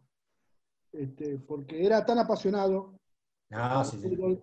Ahora voy a dejar, voy a dejar una pregunta para después de un temita musical, porque ya vamos a ir a un tema. Vos nombraste tipos que aparentemente eran próceres jugando al fútbol, Fernandito está dando el ok. Ahora, había un Pablito Barrios con esa zurda elegante, preciosa, esa mezcla perfecta entre Babington y el Beto Alonso. El tipo hasta tiene una plástica para hacer un cambio de frente, un enganche. Digo, ¿Había un Pablo Barrios ahí o solo vino después? Lo podemos dejar ahí como, como, como, como, un, digamos, como una situación que se suspenda en el aire hasta tanto de- del tema Tengo la respuesta, tengo la respuesta, pero Yo también, eh. ¿Sí? Sí, también tengo uno, ya más de mi generación, pero tengo uno. Bueno, perfecto. Bueno, vamos a escuchar un tema y ya volvemos.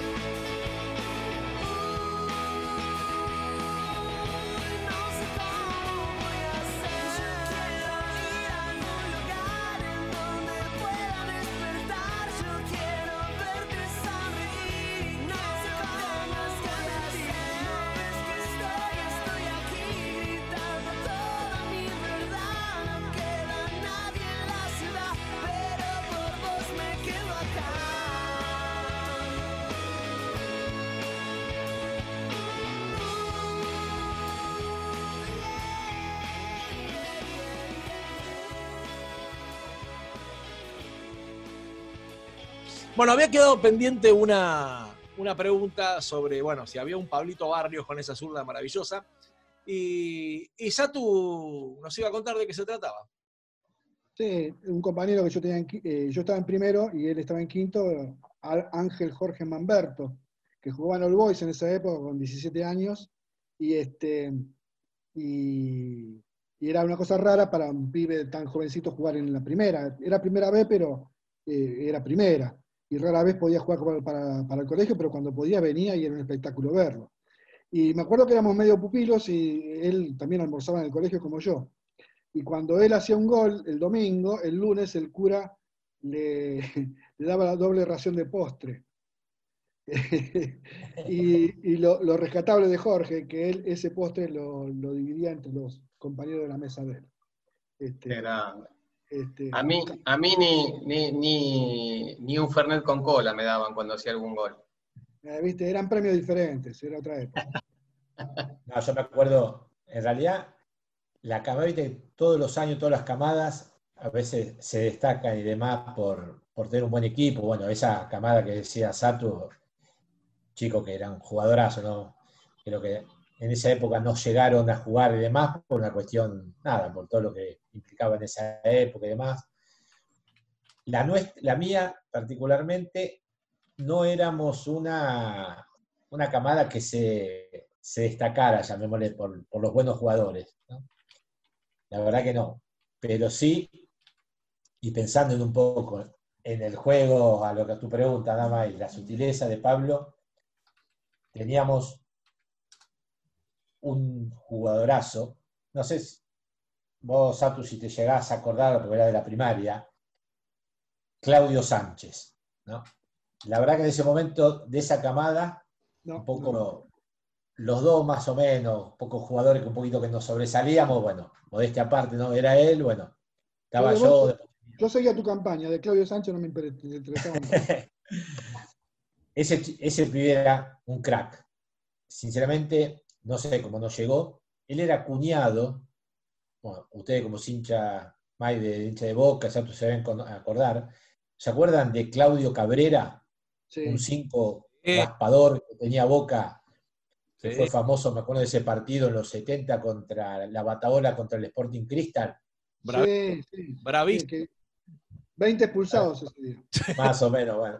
No, no, sí, olvido 20 más. expulsados. Los dos arqueros no fueron expulsados. Exacto. Ah, varios fueron en Cana, ¿te acordás? En ese Sí, partido. el Chapa Yo no me olvido más. Ese partido, a la semana siguiente, yo fui a la casa de este amigo, porque habíamos hecho mi amigo, él vivía ahí en Julián Navarro, justo enfrente de una cancha de fútbol que había en Julián Navarro. Entonces, bueno, él me invitaba los fines de semana, íbamos por ahí, estamos hablando, tenía 10 años, ¿no? Y no me olvido más ese almuerzo que, que comentaba eh, lo que había pasado ese día, ¿no? Y las locuras que había hecho, creo que no. ¿El Chapa Sonier también jugó ese partido o no, no Chapa estaba? El Chapa. Zunier iba con un botín en la mano, corriendo a un peruano. Bueno, ahí está, exactamente. Contaba esa anécdota de lo que decía el Chapa. Bueno, bueno este pibe era ya digo, cuñado de, de Cabrera, Cabrera. Y la verdad que volviendo un poco así al estilo, era, el pibe era, tenía otra categoría. Lamentablemente, la verdad, no sé. Pichi Ataúd, ¿te acordás? Lo, lo quiso llevar, nos quiso llevar a jugar a Platense en su momento. Y la verdad que, bueno, nada. Él creo que no, no sé si fue o fue mal, no fue, pero no, no me acuerdo cómo no llegó nada, pero ese pibe era crack. ¿no? Son esos pibes que vos lo ves, bueno, como decía Condoleo, todos esos, que se destacaban, pero bueno, no, no, no llegaron, ¿no? Pero Muy- Muy buen recuerdo, muy buen recuerdo. Había Pablito Barrios en ese momento también. Muy bien. exactamente. Bueno, yo no sé por qué me pones Mike en esa categoría, porque bueno, puede ser que, que tenga algo, algo de todo lo que decís, pero creo que estoy lejísimo de, de los pibes que mencionan. ¿eh? Odierna, Odierna, ¿usted me lo quiere equilibrar con un Gustavito Puente a este muchacho? ¿Cómo, cómo? ¿Usted me lo quiere equilibrar con un Gustavito Puente a este muchacho? Ah. No, no, no, pero, pero ustedes saben que yo soy exagerado. A mí me gusta exagerar. Con la gente que quiero me gusta exagerar. ¿Cuál es el problema? Me hago cargo de Dos eso. estilos diferentes, son dos estilos de juego diferentes. No, descríbamelo porque yo Gustavito- ya no tengo memoria. Para mí Gustavito es el Maradona del bajo. Después vino Sanela, que es Messi. O sea, son los dos más grandes. No, no, pero bueno, pero... Bueno, pero Fer creo que puede ser más objetivo. Con Fer hemos jugado, hemos compartido Ah, equipo, ha sido co- Vos- co- co-capitán conmigo, así que Fer puede ser más objetivo. A ver, Fer, ¿vos qué decís? No, pero por eso, a ver, son dos estilos diferentes de juego. Es decir, eh, Gustavo. Fer, decí, decí, voluntarioso y ya sabemos de qué hablamos. Como dice bambino. Para no decirle que es horrible. No, ¿Y qué tal? no, no, no, Voluntarioso.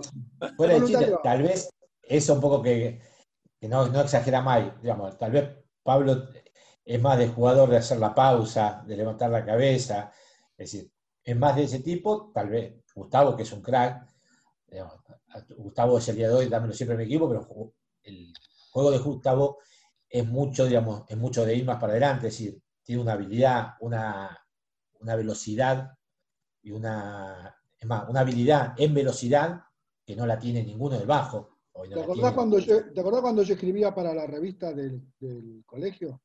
Del- Sí, sí, sí. un día escribo sobre, sobre Gustavito Puente, porque nos pegó un baile ese sábado terrible. Obviamente perdimos. Y escribo y sale publicado. Y al otro sábado viene Gustavito y dice, hijo, ¿qué pasó? Hiciste llorar a mi viejo, dice cuando eso. Nah, por eso digo, no, no, son dos juegos diferentes. Lo de Gustavo es, tiene una velocidad, un crack, es un todoterreno. Pablo tiene otro, otro estilo de juego. Pablo, digamos, es un tipo más, digamos, más, es más perfil de eso que te pueden parar la pelota, te miran, te hacen la pausa. Muy buena pegada, tanto como Gustavo ahí, están los dos muy bien, con buen- muy buena pegada los dos de zurda. Como Jessy, Gustavo como la te- como Jessy. Gustavo te- de piña, ¿no? Gustavo, te- Gustavo, la que tiene habilidad, es zurdo y le pega a la derecha. No sabés si es zurdo o derecho, porque le pega con las dos piernas de una manera Yo también le increíble. pego con las dos piernas, pero al mismo tiempo. Al mismo tiempo no caemos y ahí no caemos. Está, están los derechos, los zurdos y los ambitorpes. Claro, claro. Y hablando de, de genios, hablando de genios, y vamos a ir a los genios de la música, hay 354 mensajes que piden que cuentes la historia de tu viejo con los Beatles. Te pido, por favor, necesito, necesitamos que lo cuente, el público se renueva y hay millones de personas esperando este momento. Por No favor. me estás verseando como el otro con el chino, no, no. Por favor, cuéntela, por favor, se lo pido. Bueno, a ver, a ver si lo puedo hacer resumidamente. Eh, allá por 1969 yo ya andaba escuchando mucha música, ahorraba las moneditas que me daba mi vieja para el recreo y no compraba nada y, me ahorraba plata para comprarme simples, los discos simples. Pero no tenía tocadiscos yo, no tenía tocadiscos. Entonces iba mangueando eh, en las casas de los vecinos que me dejen entrar a escuchar mi disco de Creedence, mis simples, qué sé yo. Entonces mi madre le dice a mi padrastro, Julio, eh, mirá, este chico anda bien en el colegio y no quiero que ande por el vecindario mendigando un tocadisco, un winco. Este, ¿Por qué no le traes algo para el próximo viaje? Él era marino mercante.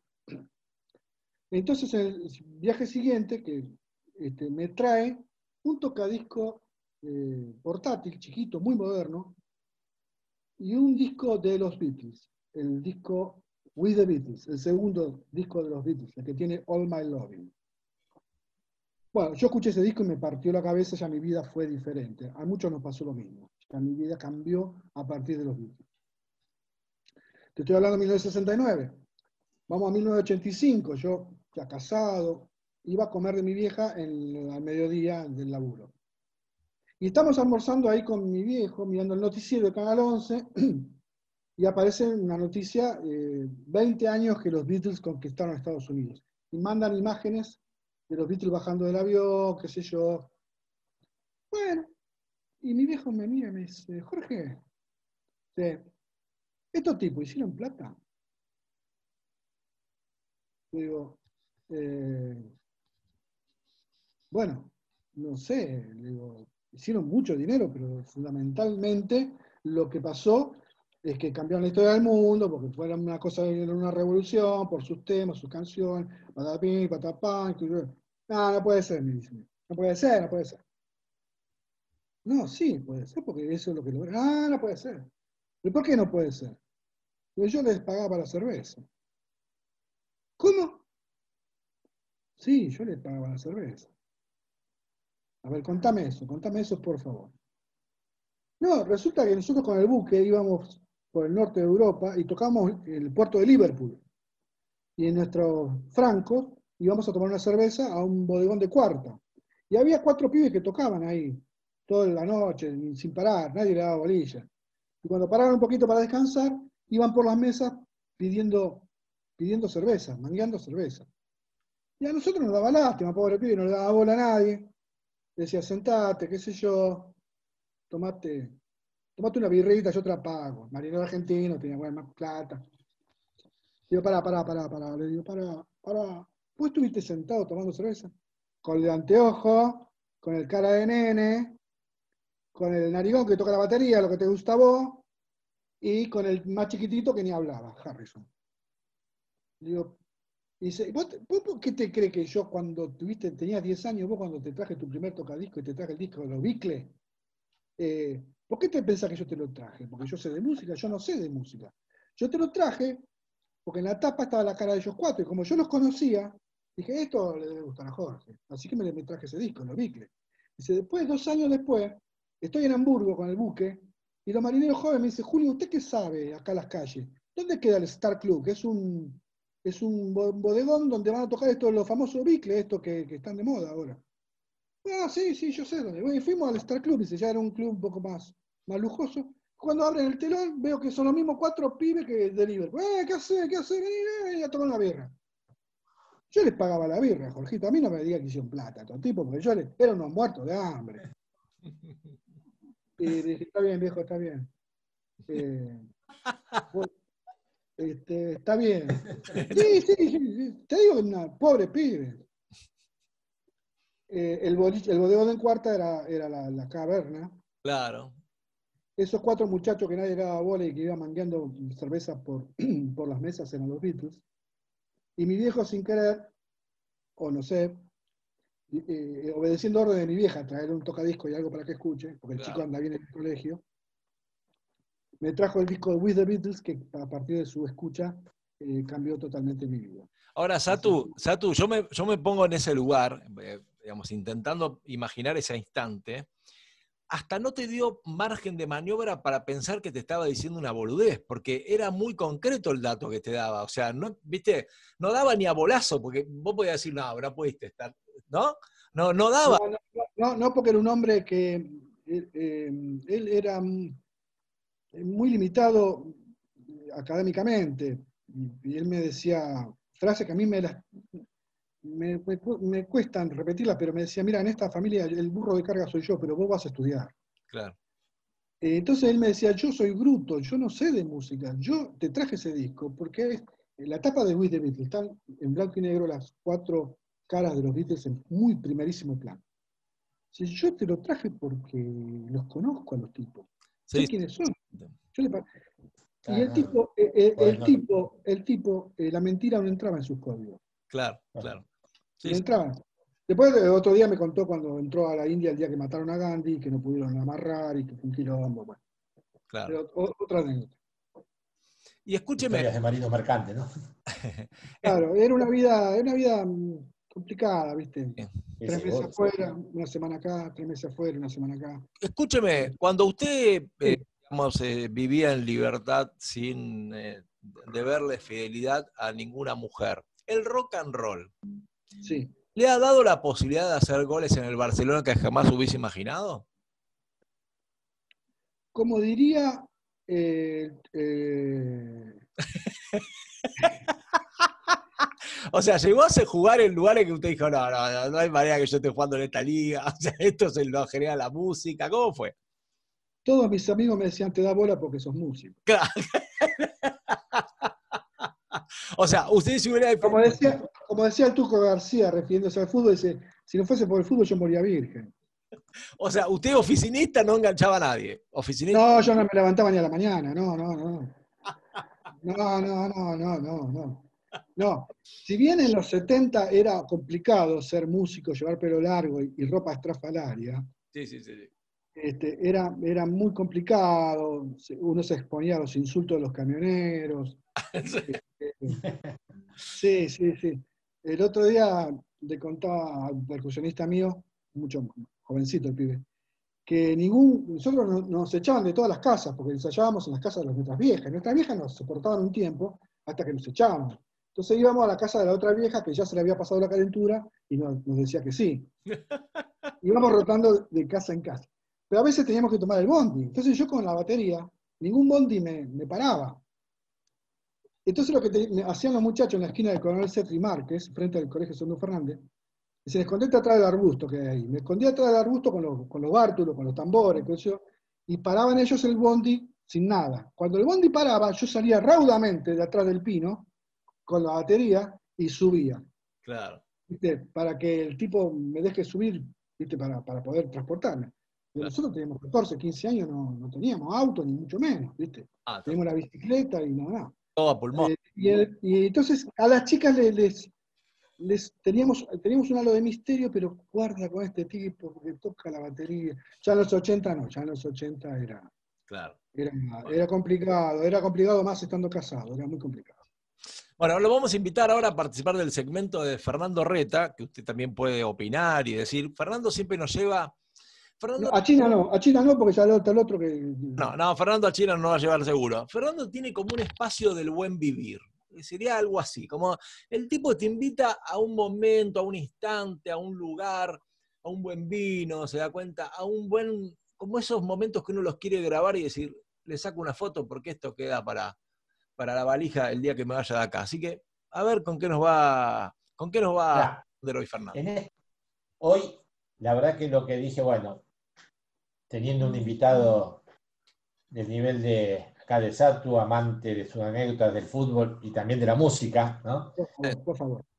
lo relacioné, dije, vamos a buscar algo, digamos, el rock sobre todo siempre está, está muy ligado a lo que es la gastronomía, ¿no? Ajá. con varias cosas, digamos, de varios artistas de rock, inclusive, bueno, tenemos el caso acá mismo, el zorrito Fabián Boquintero, Persona de mi amistad. Persona de mi amistad. Bueno, sí, bueno, el zorrito, eh, el padre ya famoso, fue el, uno- el creador, digamos, de lo que fue las canitas, fue justamente el papá del zorrito. Y el zorro después ya siguió y hoy es un empresario gastronómico, ¿no? Digamos, uno de los referentes. Fue el inventor de las canitas, por decirlo de alguna forma. Pero empecé a buscar un poquito algunas cosas relacionadas con eso y dije, esto está bueno ver para compartir con Satu, que él es un amante del rock y encontré justo un artículo que decía la comida favorita de 10 estrellas del rock. Upa. Lo cual es, bueno, digo, dije, bueno, vamos a tratar de, de ver esto y qué dice un poco de, de novedoso de aquellas estrellas del rock, ¿no? Te puedes encontrar realmente con cosas interesantes. Por ejemplo, Elvis Presley. Dicen que, bueno, el llamado al rey del rock and roll, dice que le gustaba la carne, este es de los tuyos, Mike, A ver, a ver. carne extremadamente cocida. Vamos, vamos, Elvis. Vamos. Suela, suela. Encon- encontraste uno, ah, bueno, Sato es de los míos, no, fuera, fuera, no. ¿Cuántas veces Santu me miraba y me decía, vos no puedes comer esto? ¿Te acordás? ¿Cómo no puedes comer esto? Un, un- un desperdicio, un asesinato. Totalmente. La mataba dos que- veces la vaca. Primero muerta y después la cocinaba. No, no, no, no, no.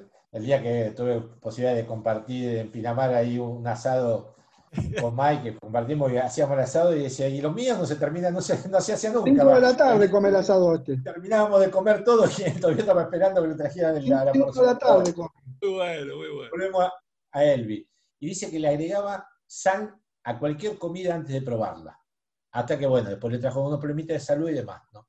Dice que cuando se hizo famoso, de- dice una cosa medio extraña, ¿no? Que puede ser un poco también de, de las estrellas de rock, ¿no? Dice que cuando él dejó de cortar la comida de su plato. Ah, bueno. Dice que él ya no agarraba los cubiertos. Entonces, o ¿Quién se creía que era? cocinero, Elvis, o el cocinero o la pareja de turno le cortaban la comida. Mira vos. Digamos, excentricidades, ¿no? Acá de lo, de lo famoso. Y los rockeros son raros, algunos son raros. Y Son algunos, lujos ¿no? Sí, sí, sí, sí, son lujos. Yo, por ejemplo, bueno. eh, yo me plantaba y decía, acá si no hay pizza yo no toco. Bueno, Y me sacaban las patadas hasta el escenario y dice, la pizza viene después. Salí. bueno, acá entonces eso coincidirás acá con con Carcobain.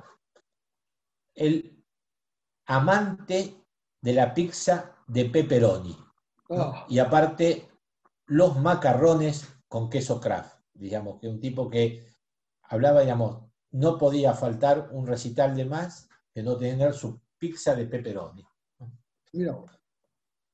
Bueno, el grande y el místico Mike Jagger. ¿no? Él decía que la rutina de él, antes de, de empezar cada show, se hacía un batido especial con vitaminas y complejo B. Aceite de hígado de bacalao con ginseng y no sé qué será, y no tuve tiempo, la verdad, de buscarlo, la ginkgo biloba. No sé qué será, pero bueno, hacía un batido con todo eso. Aceite de hígado de bacalao, vitaminas, complejo B y este ginkgo biloba que después veré qué. Eso El viejo Mir que cumplió 78 la semana pasada.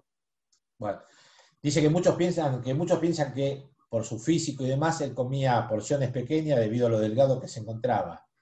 Y la realidad es totalmente diferente, que él afirmaba comer el doble de una persona promedio.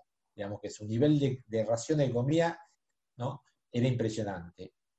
Adoraba la cocina india y muy especialmente el arroz con gambas, ¿no? Al curry. Así que otro amante más. Hay muchos estrellas de rock amantes así de la comida asiática y, y india, ¿no? David Bowie. Él dice básicamente comía en un pub inglés una comida muy típica ahí que era una capa de carne de cordero picada, vendría a ser como una hamburguesa, recubierta de puré de papa y opcionalmente una capa de queso. Para nosotros debería ser un pastel de papa. Carne picada, papa arriba y queso, ¿no? Suena eso. Tal cual. Exactamente. Y en un momento, en los años 60, dice que exper- experimentó con la mixología y él armaba sus propios tragos, así que vendría a ser un bastante un gran bartender. Axel Ross dice que, bueno, el líder de la banda de los Guns, le fascinaba el pollo, acompañado de escabio. bueno, pollo rostizado con puré de papas y vegetales hervidas. Y como bien decís, Satu, amante de las cervezas extranjeras, como la holandesa Grolsch y la cerveza china Lucky Buda. Pero bueno, lo marcan acá porque un gran tomador de, entre otras cosas, de, de varias, ¿no? Pero bueno, acá la cerveza lo marca como gran tomador de, de cerveza. Se toma hasta la Dice que durante todas sus giras musicales lo acompañaban, bueno, los, sponsor- los sponsorizaban, ¿no? Esas marcas de cervezas. John Lennon, Uh, ¿no? Su comida preferida era el pan y los platillos vegetarianos. Ya básicamente, desde tiempo de más, dice. Habrá sido Su cocinera dice, A partir de Yoko Ono habrá sido su, digamos, su cocinera personal que tenías confesó que el fallecido artista, dice, conocido por, tomaba mucho té, hasta a veces 10 tazas por día. ¿no? Dice que aprender era un gran cocinero, elaboraba su propio pan, y dice que él fue, heredó toda esta fama, o toda esta, no diríamos esta fama, heredó este gusto por la cocina de su padre, dice que fue cocinero en transatlánticos Mirá vos. de ahí cocinó la, este gusto. Siguiendo con los Beatles, que estábamos hablando de tu grupo, Paul McCartney. Dice, él y tanto su mujer, Estela, su hija, perdón, la diseñadora Estela McCartney, son vegetarianos de hace muchísimos años, vegetarianos convencidos, militaron en este tema.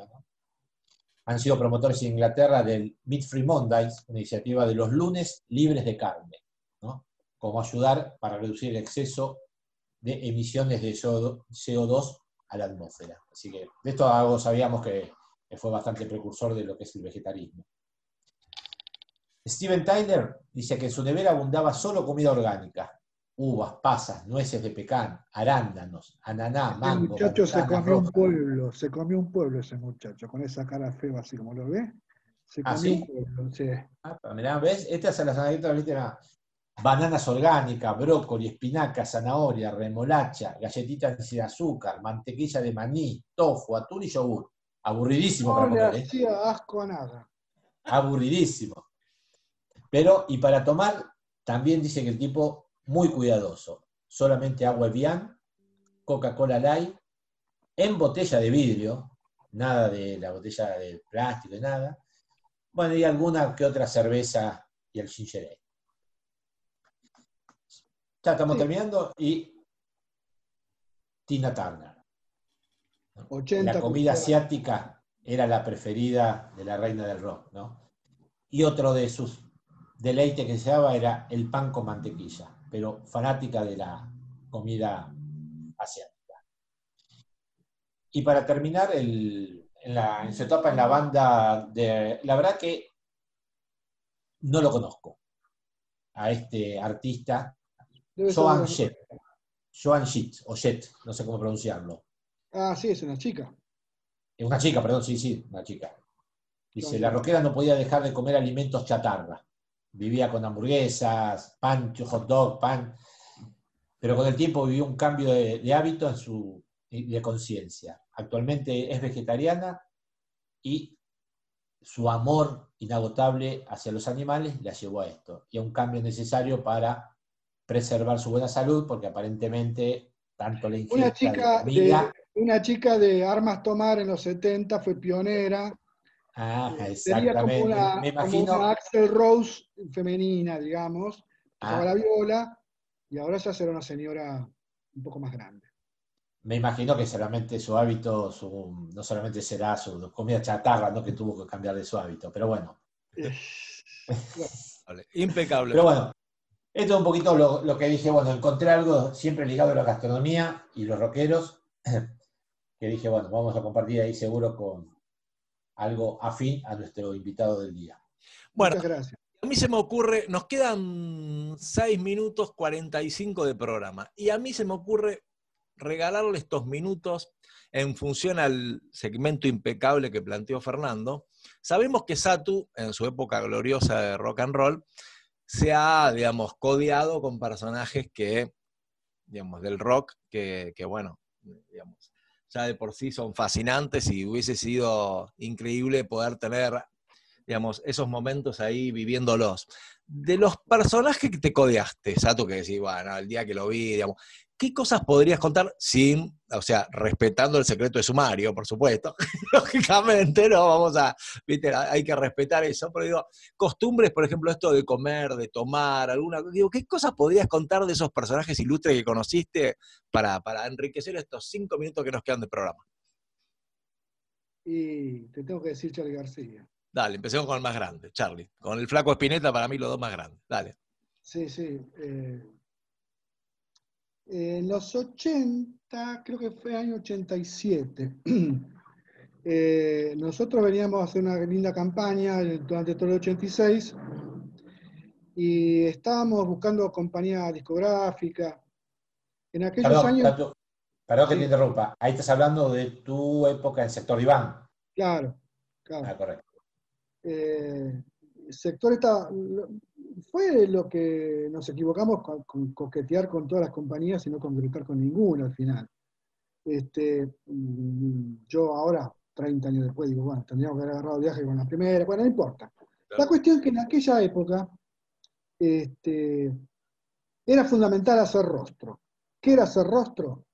Evento más o menos importante, tenías que estar ahí, porque siempre había un periodista, un fotógrafo, algún capo de los capos, tenías que estar ahí.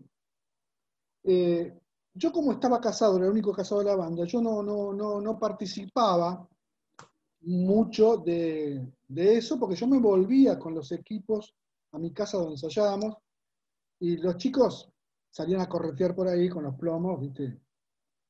Pero bueno, había que ir a, a ver a los encargados en un lugar que se llamaba La Capilla, porque Daniel Melero nos había invitado a todos a concurrir al recital. Daniel Melero fue productor de varios temas nuestros. Eh, Daniel Melero fue tecladista de Soda Stereo. Y, eh, y tocaba con un trío llamado Los Encargados, y Daniel Melero fue el compositor de Trátame Suavemente, el tema Trátame Suavemente de, Soda Stereo, el compositor es Daniel Melero. Y hay una versión de Los Encargados. Bueno, tocaban Los Encargados en un lugar que era llamado La Capilla, y que se cimentaba que iban- a estar todos. No podían. Entonces los muchachos Jorge, decía a tu mujer que tenemos que hacer un poco de face. Bueno, bueno, no había drama. Listo. mandé, no me acuerdo, agarré un plomo y le dije, mira, hacete cargo vos de llevar las cosas, porque justo era después de un show nuestro.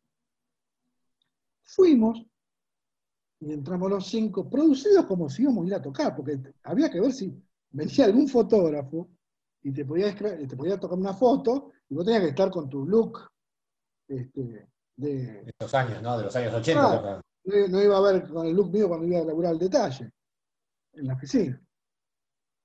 Bueno, entramos así. Me acuerdo que en esa época creo que a Boca lo dirigía Menor. ¿No? Y entramos así, y en un costado Charlie, agarrado de su menta con dos cubitos de hielo, que es lo que tomaba él. No- claro, ya verlo te paralizaba los cinco nos, nos quedamos así, ¿no?